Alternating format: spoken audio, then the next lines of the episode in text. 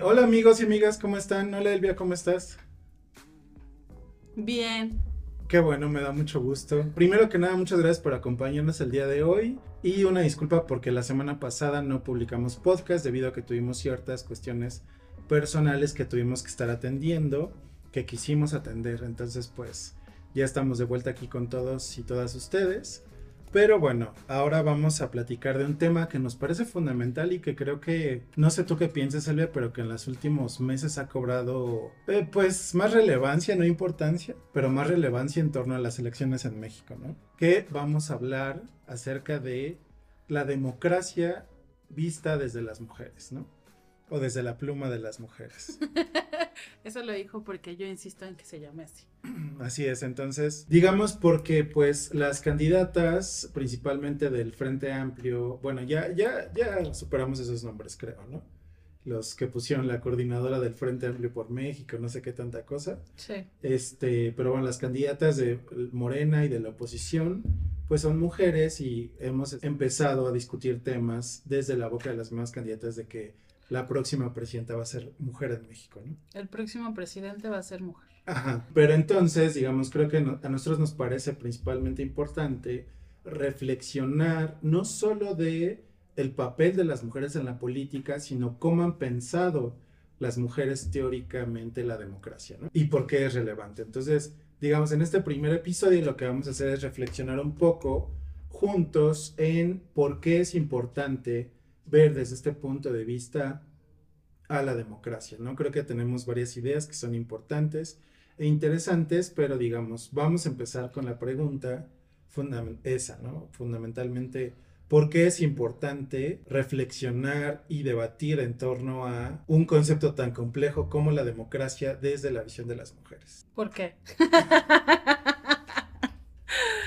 Ah, pues, o sea, creo que para mí va a ser eh, un bloque muy interesante porque, este, a, pesar de que tratamos de hacer el tema de los podcasts, no el tema, eh, los, los diálogos dentro del podcast, como más dinámicos, más como conversación, menos eh, educativo, ¿no? Que esa es como la parte del diván sociológico, o sea, justo en este espacio lo que queremos David y yo es dialogar más en torno a un tema en específico. Eso implica que a veces eh, hablamos desde nuestra experiencia, como más empíricamente, por decirlo así, y hay veces que nos damos eh, el tiempo de leer cosas específicamente para el tema que se va a tratar en el podcast, para los dos tener como ese piso común de información. Y entonces, para, ¿por qué traigo toda esta explicación que parecería innecesaria? Es porque justo para mí yo creo que va a ser un viaje de descubrimiento desde una postura en donde yo siempre he reconocido, una, no me etiqueto como feminista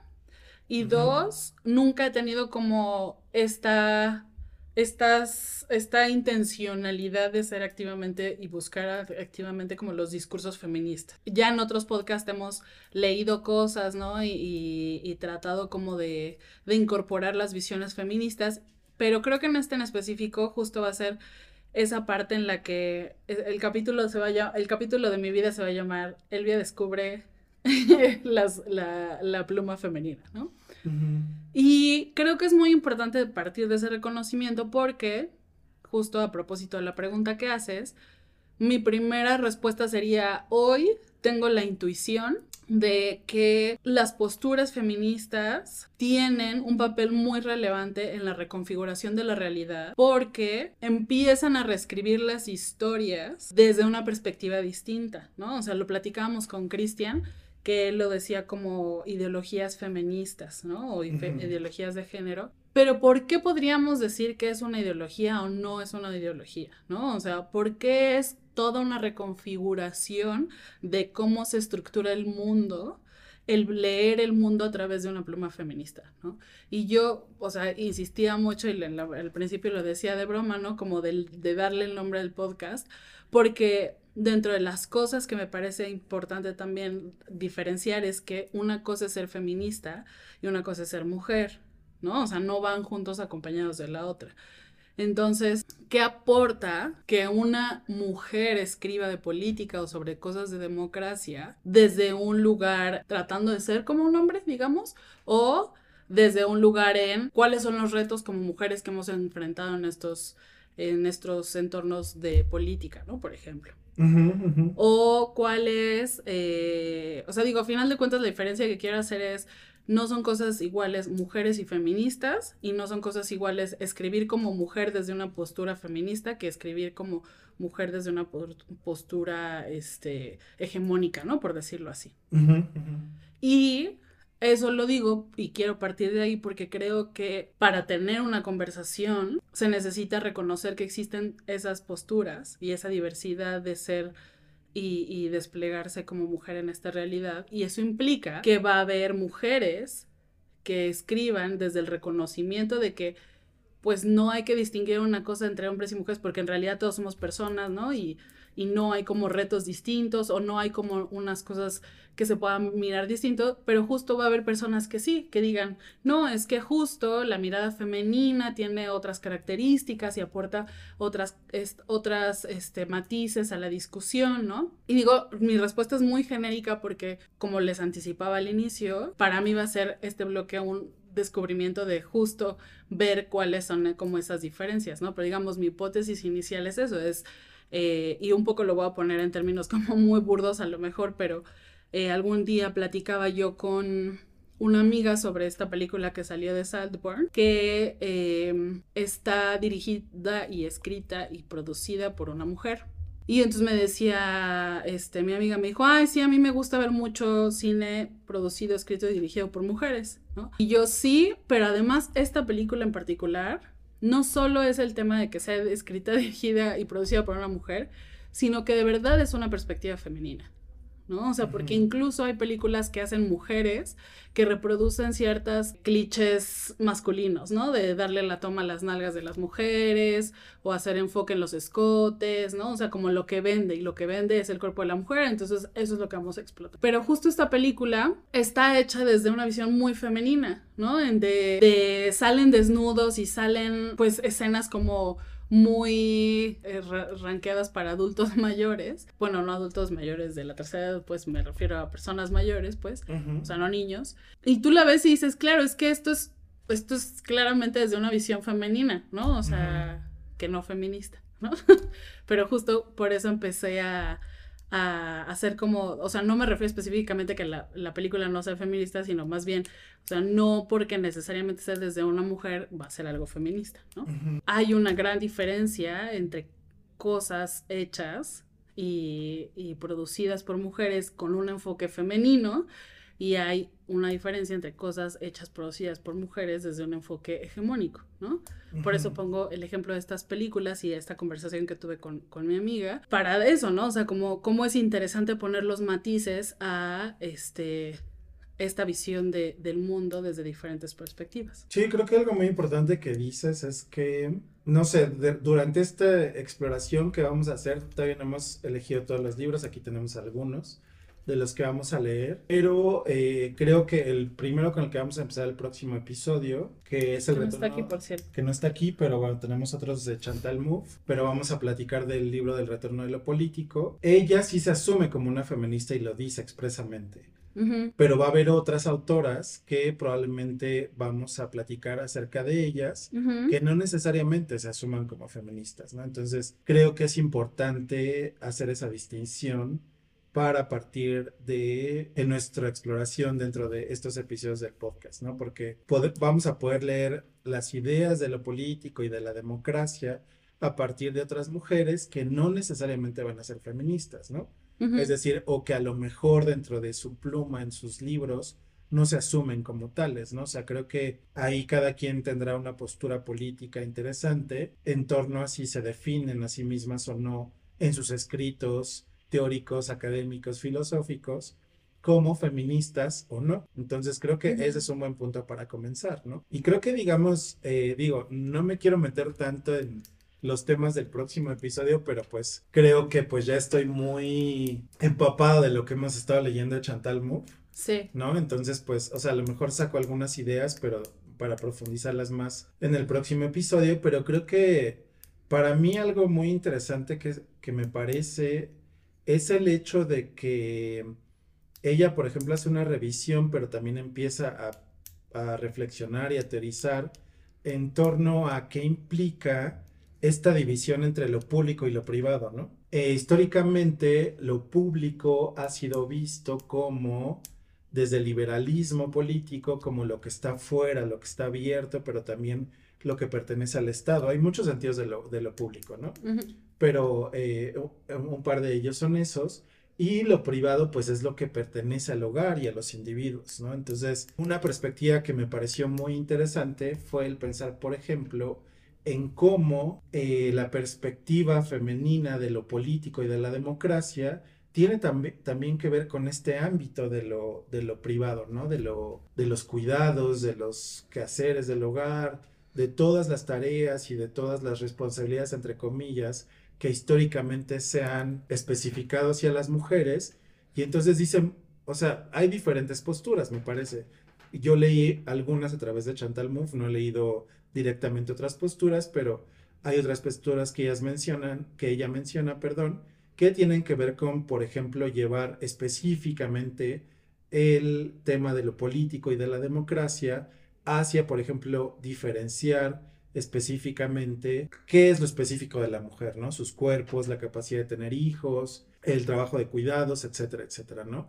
Y además son temáticas que de manera muy interesante han empezado a esparcirse por el entorno del Estado y de las leyes y de las reformas, ¿no? O sea, hemos visto cómo se empieza a desarrollar legislación, pero también a debatir y a reflexionar en torno a un sistema de cuidados, ¿no? Que no solo tienen que ver con las mujeres dentro de su casa, sino cómo los cuidados son un tema compartido entre el Estado, eh, el ámbito privado y la ciudadanía. Y, por ejemplo, es ese primer punto creo que me parece muy interesante, ¿no? Es decir, el liberalismo y casi todas las propuestas de la democracia desde los hombres, tal vez, han sido establecidas desde un punto de vista en el que la racionalidad es lo que debe de definir lo público y lo político y la racionalidad entendida como este debate de ideas que no tienen nada que ver con los deseos, con las pasiones, con los cuerpos, con lo privado, etc. Y entonces ahí vemos cómo empieza a haber una decisión o una separación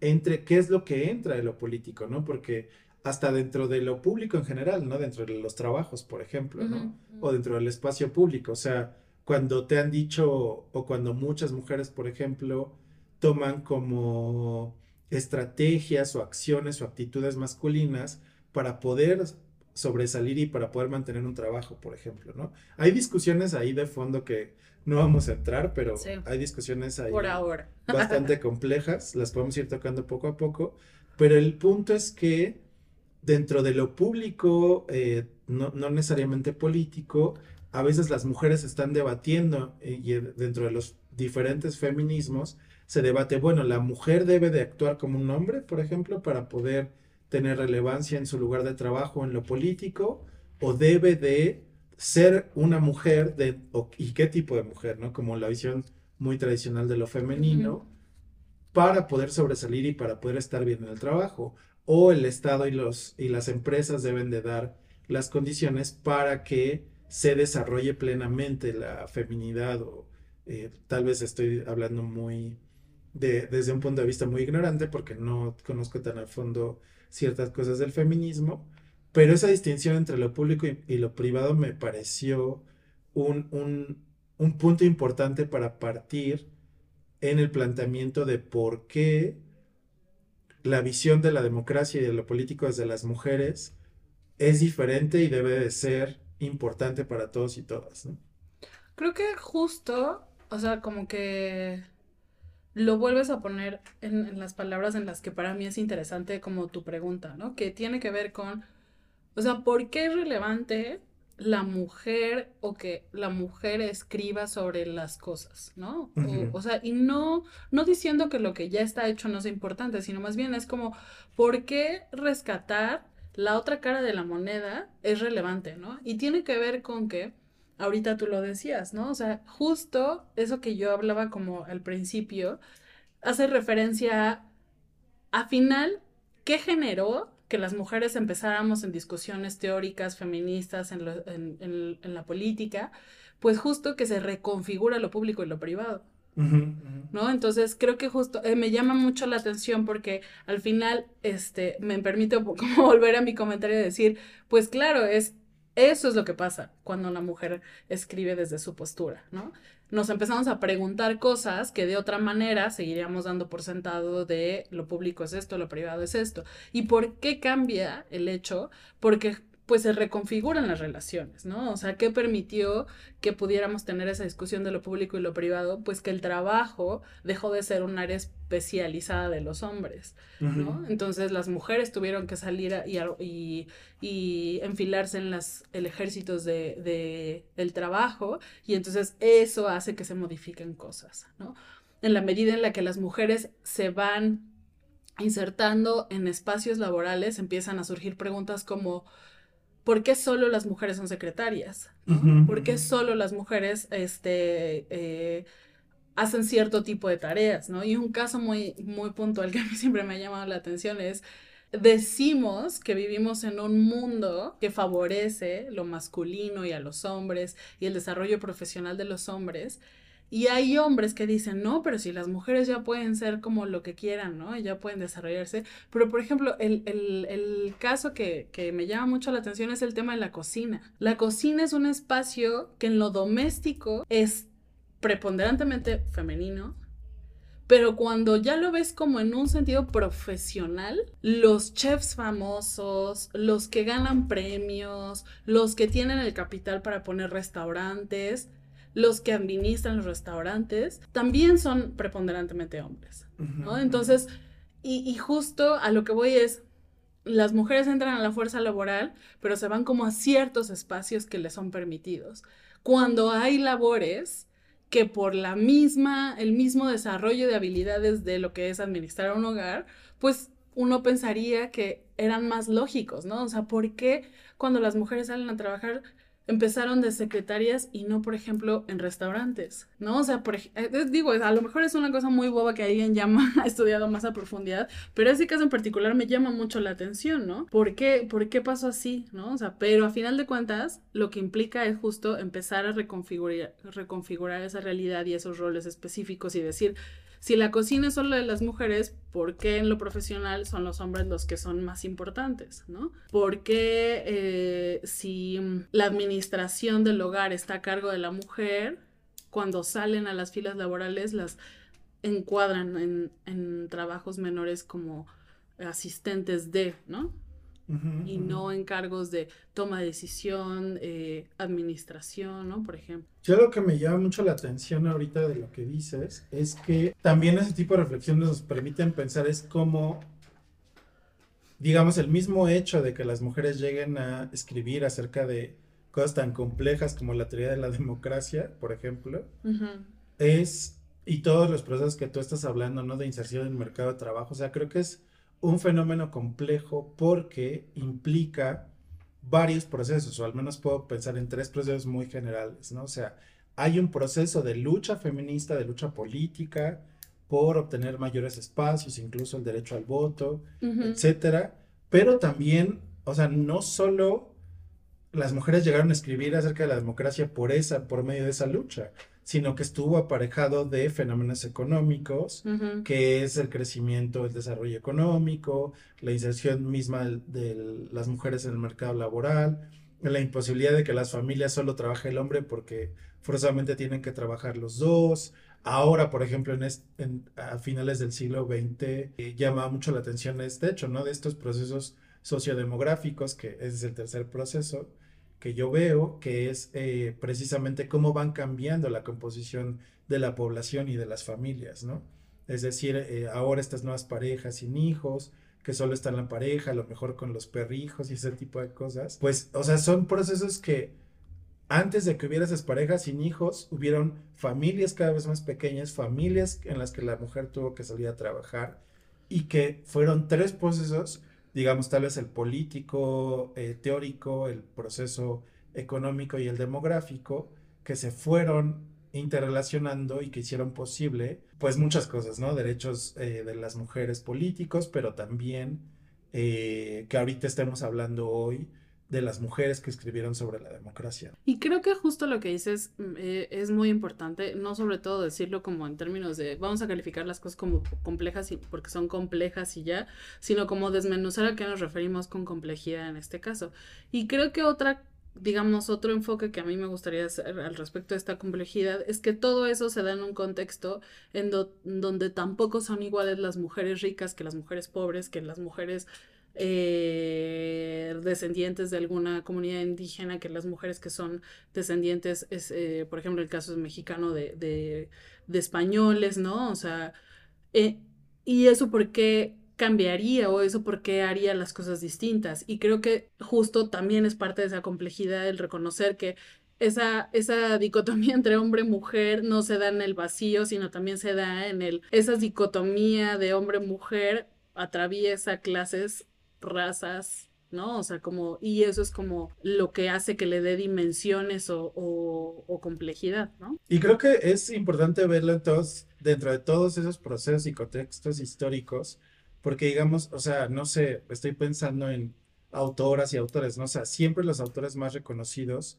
son hombres, ¿no? Generalmente. Hay, por supuesto, sus excepciones, ¿no? Tenemos, no sé, por mencionar a una muy famosa Simone de Beauvoir como la eh, como esa primera, eh, al menos reconocida feminista, esa pluma feminista, reconocida, Virginia Woolf dentro de la literatura, etcétera, etcétera, que han ido abriendo esos caminos para que las mujeres puedan hacerlo, ¿no? Pero generalmente son los hombres los que tienen el derecho de escribir, el derecho de estudiar, el derecho de llegar a eh, lugares académicos más altos y que poco a poco, digamos, o sea, Chantal Mouffe, por ejemplo, y otras que vamos a estudiar, en sus diferentes contextos, por ciertas circunstancias, pudieron tener estas nuevas avenidas, ¿no? O sea, eh, hablamos, por ejemplo, de la posibilidad de leer a Hannah Arendt, y ella dentro de la primera mitad del siglo XX y parte de, la segunda, pues empezó a escribir acerca del totalitarismo, de el régimen nazi, de, de varias cuestiones ahí que vamos a ir mencionando en su capítulo, pero eh, que en ese momento, por ejemplo, era mucho más difícil y para a lo mejor Virginia Woolf, para Simón de Beauvoir fue mucho más difícil que las condiciones que ahora tuvo Chantal Mouffe para llegar, ¿no? Que otra vez, como tú llamas la atención, no es lo mismo una autora teórica en México intentando escribir sobre la democracia que una teórica alemana escribiendo sobre la democracia, ¿no?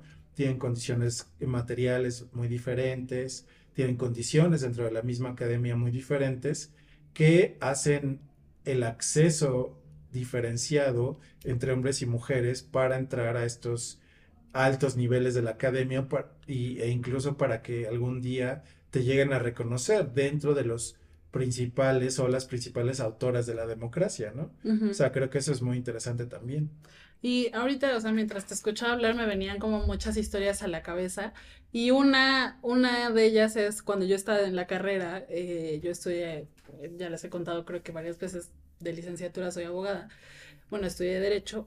Y eh, una maestra que tuve, de las historias que se te quedan grabadas, es que ella nos decía que cuando empezó a estudiar, o sea, la señora cuando yo tenía, no sé, 17, ¿cuántos años entras a la universidad? Pues 20 pongamos, tenía, pues ella tendría como 60, 70, ¿no? Y ya daba clases en la facultad. Nos contaba que cuando ella estudió derecho, o sea, en, el 60 estaba ella en la universidad, ¿no?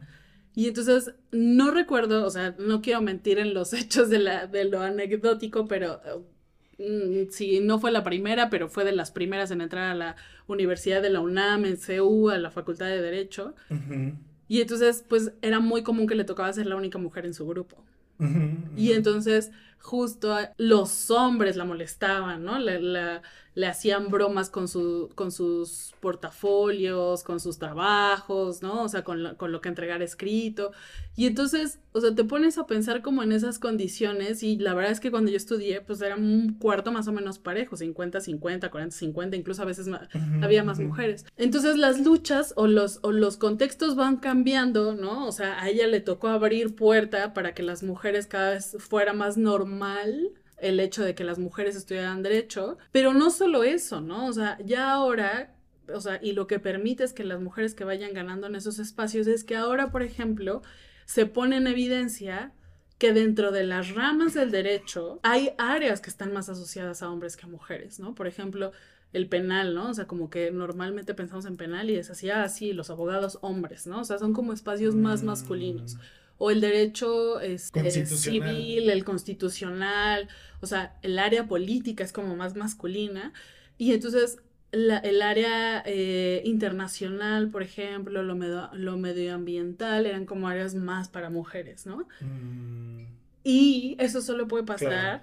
Por una evolución natural de, bueno, ya que estamos todos en este espacio, o sea, siempre hay como esa, ese mecanismo, no sé si a decirlo hasta como natural, de decir, bueno, sí puedes estudiar derecho, pero solo estas áreas, ¿no?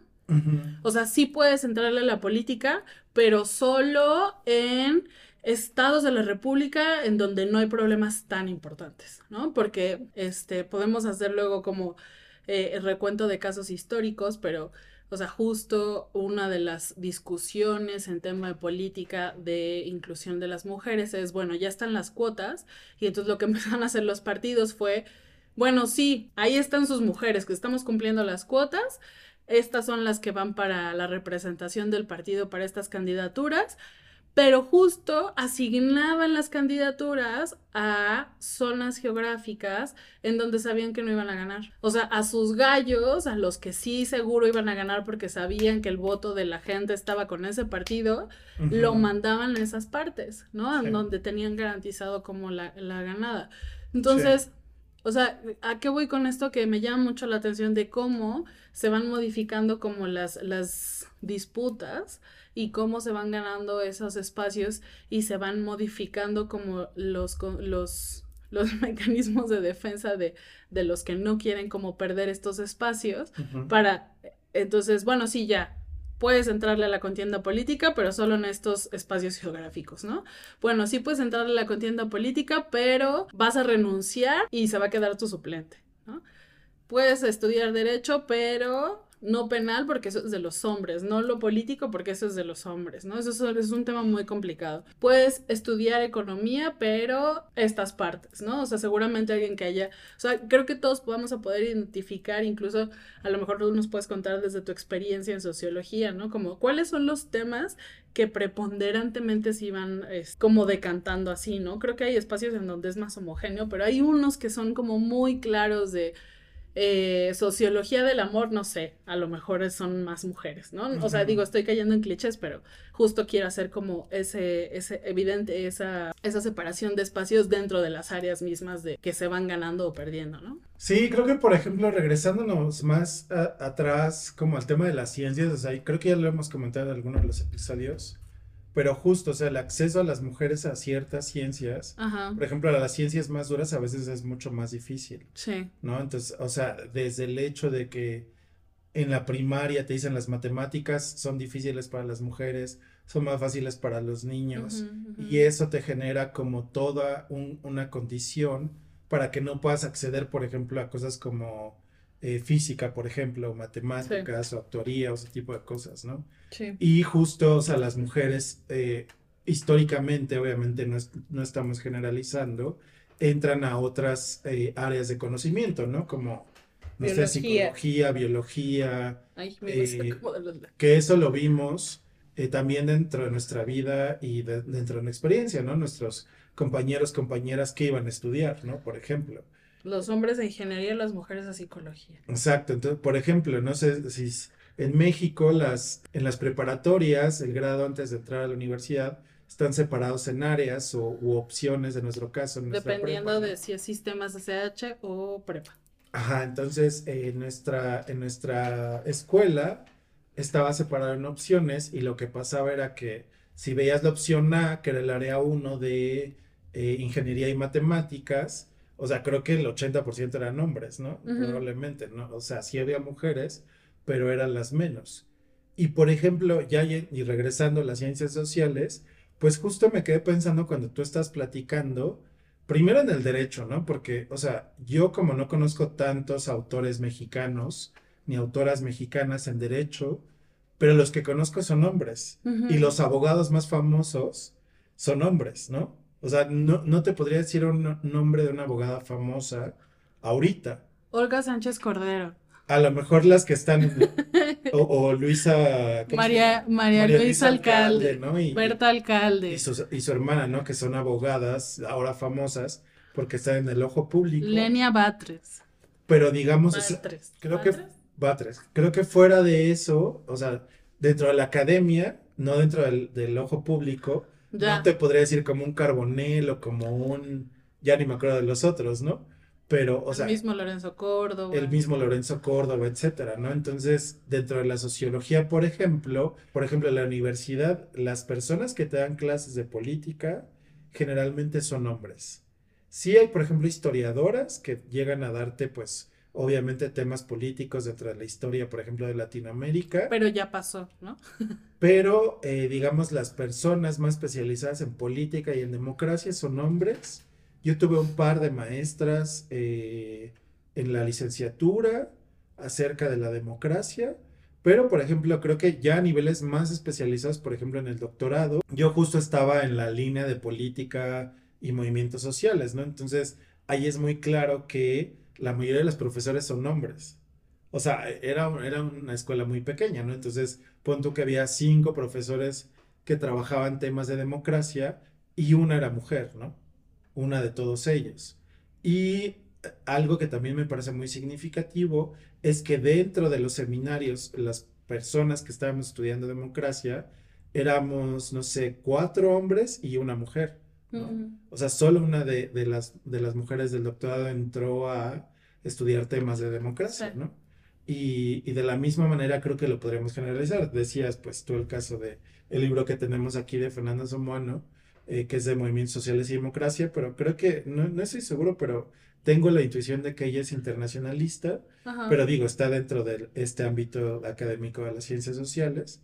Y este, pues precisamente, o sea, puedes a lo mejor pensar en Soledad Loaesa, de las teóricas de la democracia en México más importantes y fuertes, en mi maestra Silvia Gómez Tagle, que te propuse también que leyéramos algo de ella, este, pero más allá de ellas, eh, bueno, en la, en la, UNAM, por ejemplo, está Lucía Álvarez, que también trabajaba temas de ciudad, pero de democracia, que también fue mi maestra.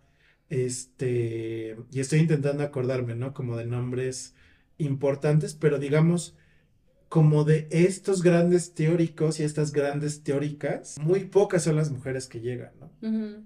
A ser teóricas de la democracia o de la política, ¿no? que precisamente a lo mejor lo vemos en México, pero ya llevándolo al ámbito internacional de estos grandes autores y autoras acerca de la política y la democracia, pues justo ahorita estamos entrando como a esta exploración de, eh, bueno, vamos a empezar Que han escrito las mujeres, ¿no? Que han escrito las mujeres, ¿no? Estamos pensando en Hannah Arendt, en este, pues justo en Silvia Gómez para leer algo más latinoamericano y mexicano. Claro. Eh, pero digamos, ahí es como ir rastreando eh, quiénes son las mujeres que han llegado a estos ámbitos tan especializados y tan altos, entre comillas, de, de los estudios políticos y sociales. ¿no?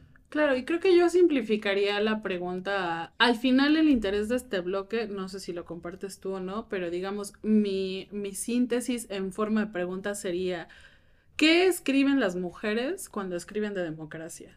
O sea, uno sería qué escriben las mujeres en el tema de democracia y qué específicamente escriben cuando hablan de democracia, ¿no? O sea, ¿qué, tienen que decir y digamos, justo como tú lo dices, ¿no? O sea, la verdad es que nuestra educación ya tiene bastantes autores eh, hombres, digamos, entonces esa parte ya la tenemos, nos falta el otro cacho, ¿no? De qué están hablando. Este, justo a lo mejor poder poner como esa forma contextual de decir, bueno, ¿por qué Chantal Mouffe pudo escribir sobre estos temas, ¿no? ¿Cuál es su historia? ¿De dónde viene?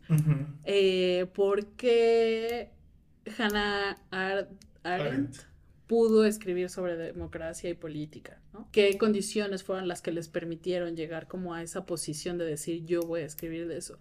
Y también reconocer que a veces no, o sea, justo como esta, este, este filtro de qué tan libres son nuestras decisiones y por qué elegimos lo que elegimos, ¿no? O sea, a final de cuentas, o sea, ¿por qué no hemos mujeres haciendo análisis político y escribiendo sobre teoría de la, de la democracia o de la política? No es a veces una cosa de preferencia nada más, ¿no? Sino es también como de exposición, como de, pues sí, o sea, como de alguna condición en particular que te haga, este, volcarte a ese tema, ¿no? O, interesarte en ese tema. Entonces, por eso yo decía como, creo que la forma en la que yo lo estoy procesando y simplificando es ¿Qué, ¿Qué, escriben las mujeres cuando se escribe sobre política y democracia? Sí, creo que, digo, o sea, creo que no tengo los datos para sostener mi afirmación, como dicen. Pero este tampoco dudas, no tengo, no tengo evidencia, pero tampoco dudas. Exacto, no tengo dudas de que lo político es un ámbito en su mayor parte masculino en muchos sentidos. Ya lo vamos a ver con Chantal Mouffe, por ejemplo, lo que dice ella acerca de ello. Muy interesante. Pero, muy interesante, pero justo creo que lo que dices, o sea, las maestras que nos dieron clase, las que estudiaron derecho, estas eh, oportunidades y cómo los partidos políticos, por ejemplo, van arreglando sus candidaturas para que las mujeres estén o de suplentes o que los suplentes queden cuando una mujer gana una candidatura, por ejemplo. Yo creo que este es de los pocos casos que sí me atrevería a decir como tal cual. No, no, o sea, porque lo dijiste de una forma muy bonita, ¿no? Arreglando. Pero yo creo que es hacer trampa o es como modificar las cosas a conveniencia con un objetivo muy particular que es excluir a la mujer de esos espacios. Así es. Y por ejemplo, ahorita me llama mucho la atención que incluso ahorita estaba pensando en las personas que estamos en internet hablando de política, ¿no? O sea, ahorita creo que va cambiando en ese sentido mucho el panorama, sobre todo por las redes sociales, eh, plataformas como TikTok, por ejemplo, que son muy sencillas, pero, o sea, si ves, por ejemplo, cuando solo estaban los medios masivos de comunicación como la televisión, el radio, el radio, los periódicos, o sea, había como dos o tres mujeres importantes hablando en la televisión, por ejemplo, ¿no? Que es el medio que más ve, ve, la gente, ¿no? Y más cuando constriñe esa población a los que ven los programas de análisis político, ¿no? Yo me acuerdo de niño, por ejemplo, cuando, no de niño, perdón, de niño no veía esas cosas, pero en la universidad, por ejemplo, cuando veía este tipo de programas, que, o sea, te encuentras con Denise Dresser, con... María Amparo. Eh, Casar, Carmen Aristegui, ¿no? Y ahora empiezas a ver muchas más periodistas y más comentaristas en línea de, de, de mole y pozole, ¿no? O sea, no solo críticos de izquierda, sino también personas conservadoras que están hablando en YouTube, que están comentando en TikTok acerca de temas políticos, incluso el, el tema este de la influencer que estaba comentando acerca de si los votos deberían de estar reservados para quien esté bien informado, ¿te acuerdas? Ya, sí. Eh, ¿Qué digo? Ahorita vivimos particularmente un momento muy interesante porque hay como, eh, o sea, un día, no, no, yo no le llamaría diálogo, hay una conversación, no sé si tampoco podría llamarle conversación. Hay personas opinando al respecto con opiniones muy eh, polares, ¿no? Muy blancas y negras.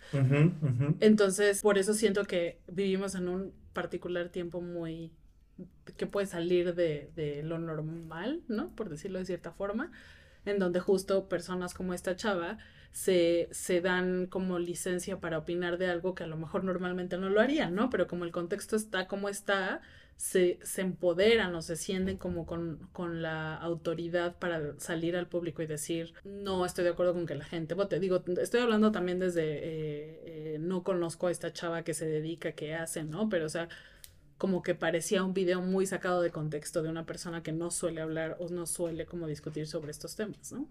Sí, estoy de acuerdo, o sea, creo que digo, sin juzgarla en un sentido negativo, o sea, todos estamos eh, abiertos y tenemos el derecho de expresar nuestra opinión más en el Internet, pero eh, justo eh, también era mi, mi, mi valoración, ¿no? Que de alguna manera siento que era una persona, o sea, me dio, me dio mucha, mucha risa porque digo, mucha gente se burló de ella, pero más allá de la burla, creo que paradójicamente una persona que está diciendo, la mayoría de la gente no debería de votar porque no está informada, es una persona que no está informada, desde mi punto de vista, ¿no? Claro. Alguien que hace un comentario de ese tipo, ¿no? Sí. Entonces, pues bueno, o sea, creo que justo como dices, nos enfrentamos a un contexto y a un momento histórico y político interesante en el que cualquiera puede agarrar una cámara y hablar sobre política, pero digamos, regresando a nuestro tema, pues es interesante pues ver eso, que esta también, esta difusión y esta posibilidad de tener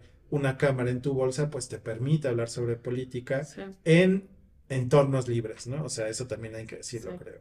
O sea, vivimos en entornos en los que podemos hablar de eso libremente, en... Aunque me digan que no, o sea, tan podemos que lo hacemos que esta chava puede hacerlo, ¿no? Claro. Eh, que pueda haber una marcha en contra de la democracia, que pueda haber eh, youtubers. A favor de la democracia. A favor de la democracia, perdón. Este, que pueda haber youtubers hablando en contra del régimen, etcétera. O sea, hubo un momento histórico en el que ni mujeres ni hombres podían hablar en contra del régimen, ¿no? O sea, hablar en contra de, del Estado era, si bien te iba a cárcel, y si te iba mal, pues cosas muchas peores, ¿no? Entonces... Que incluso Krause fue muy criticado por su comentario en redes sobre la marcha, ¿no? O sea, que la comparó al movimiento del 68 y justo, no sé si tuviste ese, pero un estudiante del 68 salió a decirle, no, señor Krause, esto no es como el 68, no hay comparación. Sí, claro. Sí, o sea, en el 68 vivías en un régimen en el que te mataban si hablabas, si, si protestabas. O sea, hubo una matanza. una matanza. de eso, ¿no? Entonces, eh, pues sí, creo que nos enfrentamos a un entorno interesante, pero también contextualizar eso que decía al inicio, ¿no? Que muy probablemente la, la próxima presidenta de México, aunque tú me corrijas, eh, va a ser una mujer.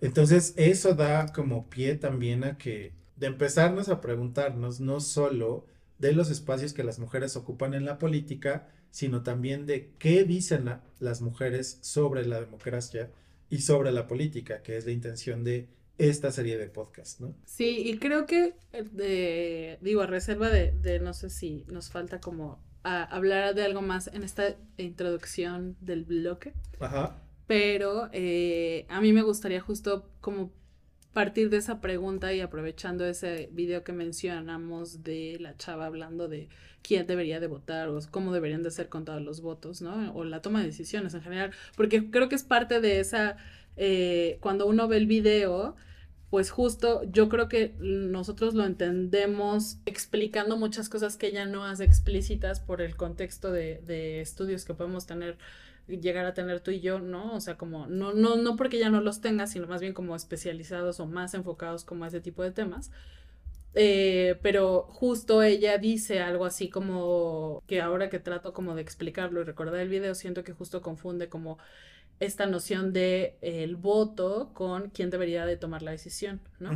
O sea, que son cosas diferentes que a final de cuentas eh, los representantes que nosotros elegimos y votamos son los que definen y toman las decisiones, ¿no? Pero este me gustaría justo retomar como volver a ver ese video para, para ver si es cierta mi hipótesis, ¿no? De que hay como una confusión entre la toma de decisión, el voto, la representación, ¿no? O sea, como todas estas nociones que, que, que se relacionan en política y democracia, pero a final de cuentas creo que nos permite justo poner la primera pregunta eh, sobre la mesa de finalmente lo que ella habla en ese video, en el centro de la discusión es quién debe formar parte de la vida pública de una sociedad, ¿no? quiénes son los que pueden o no decir quiénes nos van a representar, quiénes pueden ser esos representantes. Y creo que es una pregunta muy, pues es esencial para justo este tipo de, discusiones de democracia y política, porque precisamente, y por eso digo que es como un tipo puente al siguiente video, es... A final de cuentas, la, digamos, eh, de forma muy simplificada, es quiénes pueden ser ciudadanos. No estoy segura si ya lo has tocado en un diván sociológico como esta distinción entre nacional y ciudadano, pero eh, a final de cuentas es eso, es ser ciudadano implica como un paso más allá de decir quién puede participar en la toma de, decisiones y en la vida pública de una sociedad, ¿no? Ya como digamos cumpliendo ciertos requisitos de, de mayoría de edad, eh, ciertas capacidades mentales, ¿no? O sea, como, como ya otros requisitos más que el simple hecho de nacer en algún lugar o el simple hecho de tener padres de cierta nacionalidad, ¿no? Entonces, eh, por eso lo simplifico así, ¿no? el, ¿Quiénes pueden ser ciudadanos en una sociedad moderna o actual, ¿no? Y creo que justo es el puente perfecto porque una de las nociones que a mí me pareció particularmente interesante y que es incluso una de mis bromas recurrentes cuando alguien me dice que las cosas están peor, ¿no? O sea, que, que, que hoy ojalá regresáramos a los tiempos de antes porque las cosas eran mejor. Mi, mi broma de siempre es como, sí, claro, pues es que antes yo no podía, eh, yo era un mueble, ¿no? Y entonces como que a algunos les da risa y otros no entienden, ¿no? Y otros este, se quedan como muy pensativos. Pero al final lo que hace evidente esa broma o lo que trato de hacer evidente al decirlo de, de esa forma es, había un tiempo, ¿no? O sea, dependiendo de qué momento de la historia te vayas, había un tiempo en el que las mujeres eran consideradas como cosas. Eventualmente nos dieron el estatus de persona y eventualmente logramos el estatus de ciudadano. Y eso es algo que se deja como muy del, eh, de lado a veces y no se hace manifiesto que hay personas que en la época actual siguen estando al margen de la vida pública y siguen estando como, pues a lo mejor como esos casos extremos en los que no son tomados en cuenta, ¿no? O sea, puedo pensar como eh, en los migrantes, puedo pensar en el caso de los chinos, justo todo el, el problema post política de solo un hijo, pues la gente no dejó de tener hijos, pero sí dejó de registrar, de poder registrarlos y qué deviene de esa falta de registro, pues que son fantasmas de la sociedad, ¿no? Entonces, me parece que es una pregunta que abre perfectamente la discusión a, pues, quiénes pueden ser ciudadanos, ¿no? Y con qué condiciones. Y, pues, al final es como una búsqueda muy esencial de quienes pueden formar parte de la vida pública, ¿no? Sí, y me parece que lo englobas muy bien porque además lo relacionas con esta mujer que está hablando acerca de, está diciendo eso.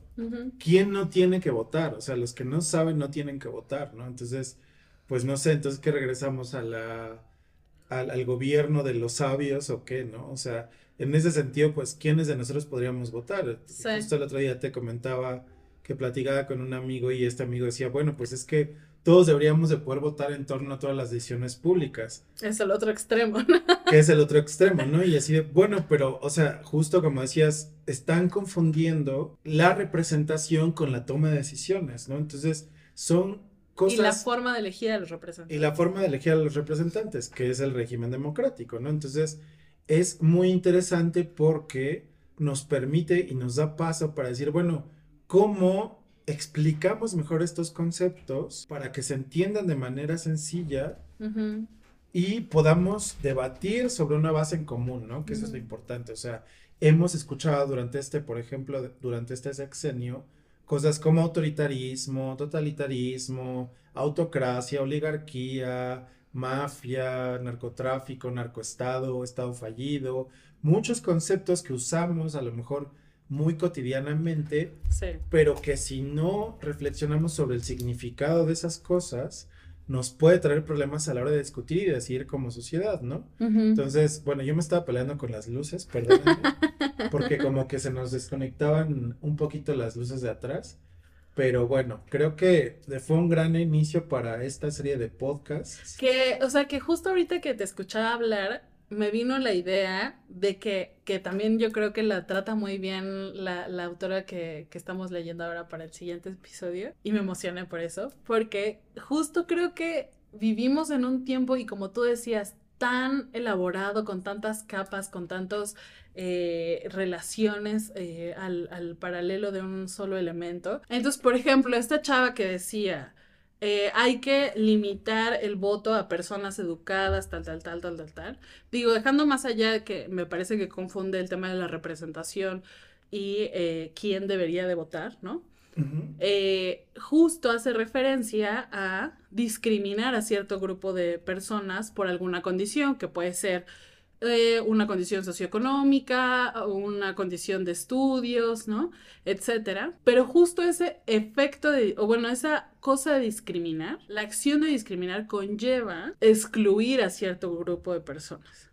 y eso yo lo asocio, de ahí corrígeme si me equivoco, pero yo lo asocio a prácticas autoritarias. Pero precisamente estas personas que tienen este discurso y que hemos encontrado en estas marchas por la democracia, son precisamente las que critican a Andrés Manuel de autoritario. Entonces, si tú las ves como en paralelo, dices, como una persona que está criticando a otra persona por ser autoritario, está abogando por generar prácticas que excluyen a grupos de la población.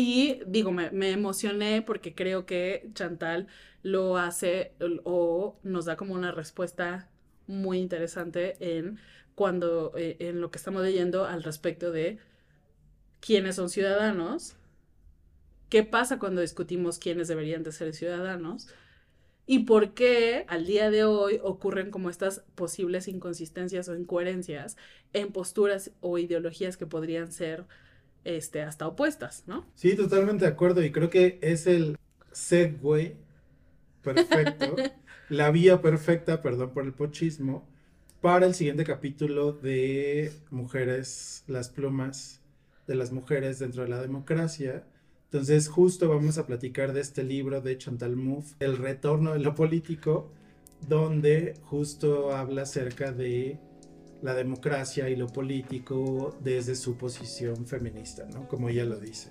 Entonces, pues muchas gracias, Elvia. Gracias, David. Nos vemos en el próximo episodio del podcast. Gracias a todos y a todas por escucharnos. Esperamos que les resulte interesante como a nosotros. Hasta la próxima.